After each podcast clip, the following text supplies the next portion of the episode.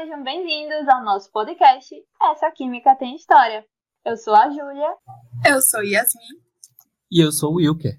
Hoje em dia, quando pegamos resfriado ou uma gripe, podemos ser facilmente curados. Imaginem aí um mundo onde as pessoas podiam morrer de dor de ouvido.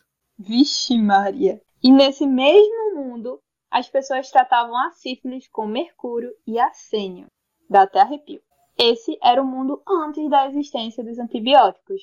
Então decidimos falar hoje sobre o que muitos médicos consideram a descoberta do século da área médica, a penicilina.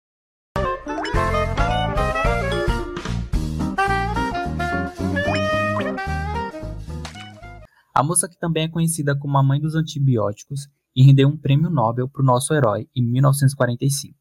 Mas por que a penicilina é chamada de mãe dos antibióticos? A descoberta da penicilina abriu caminho para novos investimentos científicos na área da antibioticoterapia. Além de estimular a pesquisa e estudos clínicos nesse tema, ela se tornou a patroa do arsenal terapêutico. Tanto que se fala da história dos medicamentos antes e depois da aplicação da penicilina. A bicha é o poder. Então, ela foi descoberta por um oficial médico inglês, enquanto ele estava pensando em uma forma de tratar e curar as feridas infectadas dos soldados que lutaram na Primeira Guerra Mundial. Mas, antes de falar mais sobre a história da penicilina, precisamos falar sobre o cérebro por trás dela. O Alexander Fleming, ou Xandão para os super íntimos como nós. Ele foi o tipo de cientista que comprovou a teoria de que os melhores heróis não usam capa, eles usam bata. Quer dizer, não tenho como certeza que ele usava bata ou só colocou para bater foto. Até porque vocês sabem bem que essa galerinha da antiga era inimiga do EPI, né? Ou IPI, em bom British English. Uau, ele falava falar inglês. Então, só a galerinha de antigamente, ou que parece até hoje, tem gente que segue sendo inimiga do EPI, né? Principalmente da máscara. Mas voltando a falar sobre o Xandão, ele veio ao mundo em 6 de agosto de 1881 em Darwin, na Escócia. Foi o terceiro filho do segundo casamento do seu pai, Hugh Fleming, com a Grace Morton. Fleming tinha seis irmãos, quatro do primeiro matrimônio e dois do segundo casamento do seu pai. Quem está atento percebeu que ele era o caçulinha da família, o sétimo filho de sete filhos e ele ficou órfão aos pais aos sete anos. Sabe o que isso significa? O quê? Não faço ideia. Mas temos que assumir que é uma coincidência, no mínimo curiosa, não é não? Se você tá dizendo.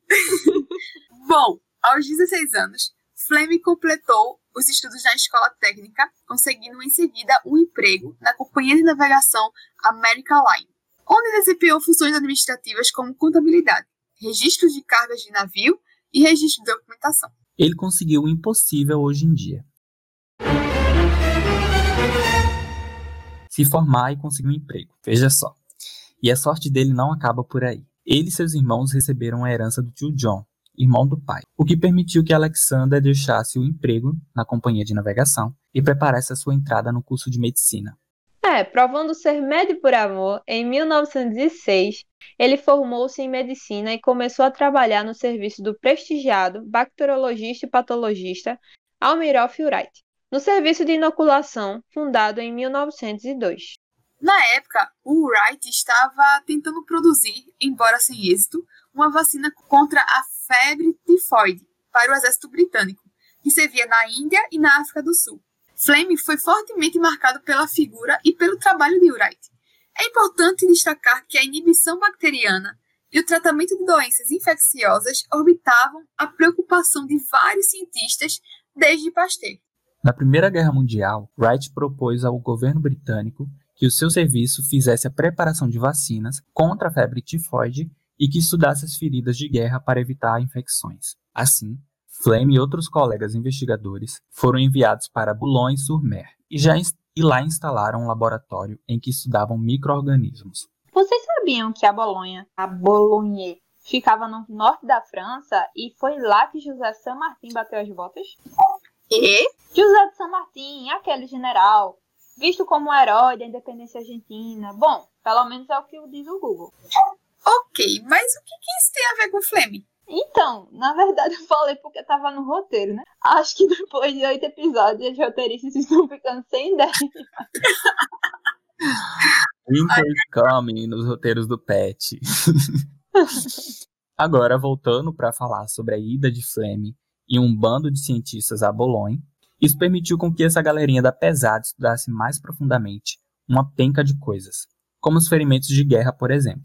Mudando de penicilina para paracetamol, vocês sabiam que foi em plena Primeira Guerra Mundial, com a pancadaria rolando solta, que Fleming se casou com uma jovem enfermeira irlandesa chamada Sarah em 1915? Acho que os votos dele devem ter sido parecidos com aquela fala daquela menina do BBB 20, sabe? Conversava com o boneco e dizia assim: no meio de tanta maldade e de tanta guerra, eu consegui me apaixonar por isso.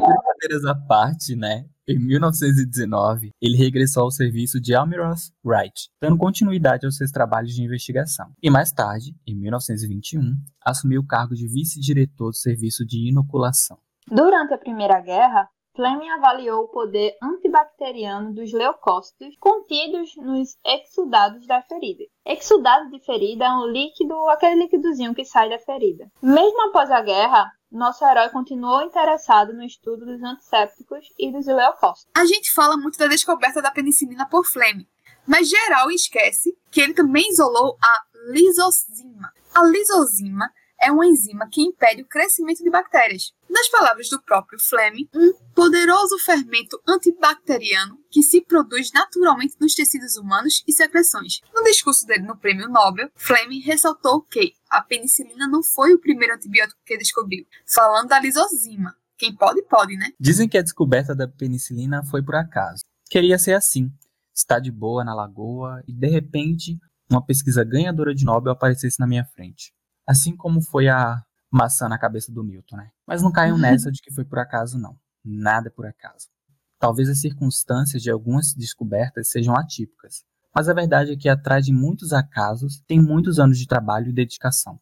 Não vamos menosprezar o trabalho do coleguinha, né? Desde que voltou da guerra, Fleming estudava a bactéria Staphylococcus aureus, responsável por provocar infecções feridas de soldados. Um dia, ele resolveu sair de férias e esqueceu as culturas das bactérias em seu laboratório, no hospital St. Mary, em Londres, sem o ar-condicionamento correto e sem nenhuma supervisão. Ao retornar algumas semanas depois, o médico percebeu que a cultura estava repleta de bolor, o famoso mofo, e que o ideal era jogar fora, né? Mas, antes de jogar fora o material, Fleming percebeu que ao redor dos locais onde havia o bolor, não era detectada a presença de Staphylococcus aureus, que sugeria que o fungo havia interrompido a atividade da bactéria. Viu só? Nada é por acaso. Se isso tivesse acontecido com outras pessoas, o material teria sido jogado fora. Mas Fleming teve olhos analíticos e a bagagem suficiente para perceber o comportamento curioso dos micro-organismos nas placas. As análises demonstraram que o fungo em questão era o Penicillium notatum e que a substância secretada por ele era capaz de matar bactérias. Surgia nesse momento a penicilina.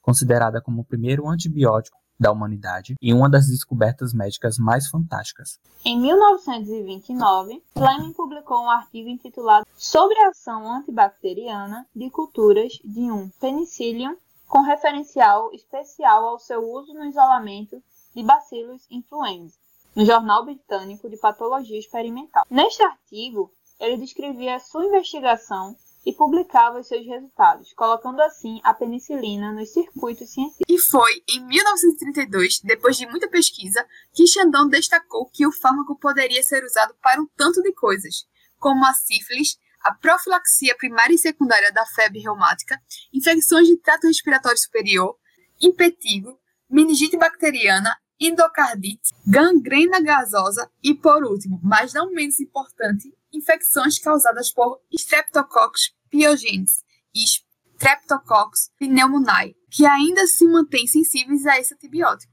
Menino e o Bombril achando que é mil e utilidade, meu Deus do céu. É por essas e outras, meus queridos, que a utilização da penicilina foi o evento de maior impacto terapêutico de todos os tempos. Ela foi responsável por permitir o controle de muitas doenças infecciosas que anteriormente assolavam a humanidade. E isso teve um impacto extremamente positivo no aumento da população e na expectativa de vida das pessoas. Nossa, Júlia, como você falou chique agora, né? Impacto extremamente positivo no aumento da população e na expectativa de vida das pessoas. Isso com certeza não veio das roteiristas. Elas são muito farofeiras. e certamente isso foi coisa das meninas da pesquisa. Mas, se me permite traduzir o que foi dito para quem não entendeu, quanto mais doenças se cura, mais pessoas morrem. E se muita gente morreu, muita gente não continua vivendo. Entendeu? Ou não? Eu explico de novo? Não, Yasmin, tá tudo bem, a gente entendeu. Vai todo mundo morrer, mas tá na mão de Deus. Obrigado pela explicação. Seja lá o que tenha sido isso. É importante destacar que o uso indiscriminado de antibióticos para tratamento de infecções, sem que haja recomendação médica, como por exemplo as infecções virais, trouxe uma nova questão muito prevalente nos dias atuais: a resistência bacteriana aos antibióticos devido à seleção de cepas mais resistentes. É, Will, nos dias atuais, essa prática tem contribuído para o surgimento de bactérias multiresistentes, ou seja, resistentes a múltiplos antibióticos. Pois é, meus caros, as bactérias são uma frente unida contra nós. Um exemplo atual é o uso da azitromicina para o tratamento da Covid, que é uma doença causada por vírus. Isso pode estar ligado ao aumento da resistência a antibióticos por bactérias causadoras de sífilis. Vê que bronco. O episódio de hoje vai ficando por aqui. Não se esqueçam de seguir o Pet Química no Instagram. Nosso uso é arroba petquímicaufpe, tudo junto. Ei, ei, ei, ei, mas que danado é esse negócio de serendipity? Ah, Will. Isso é uma lenda antiga que vem lá do Sri Lanka, da época que ele ainda era chamado de Serendip. Reza a lenda que três irmãos, filhos de um rei, saíram de casa amando do pai sem destino pelo mundo em busca de conhecimento. É o ET Bilu, é? Qual a sua mensagem para a Terra, Bilu? Apenas que. Busque conhecimento. Shhh, deixa a Julia terminar, rapaz. Então, quando voltaram anos depois, com o pai já em leito de morte, o velho disse que deixou um tesouro enterrado nas terras do reino, mas não deu localização exata. Aí, na agonia né, de achar logo o tesouro, eles remoeram toda a terra de Serendip, mas não acharam as paradas. No entanto, essa remoição de terra foi tão grande que promoveu a maior colheita de alimentos de toda a história do reino. Ah, entendi. Então podemos falar que Serendipity é algo como o acaso ou a sorte só vem para os espíritos preparados. É isso aí, Yasmin. Lembrando, gente, mais uma vez, que lá no Instagram vocês podem deixar sugestões, elogios, críticas construtivas, perguntas e também informações que vocês acreditem que possam complementar o episódio de hoje. É isso mesmo. Um cheiro no cangote e até os próximos capítulos. Tchau, tchau. Tchau, tchau, gente.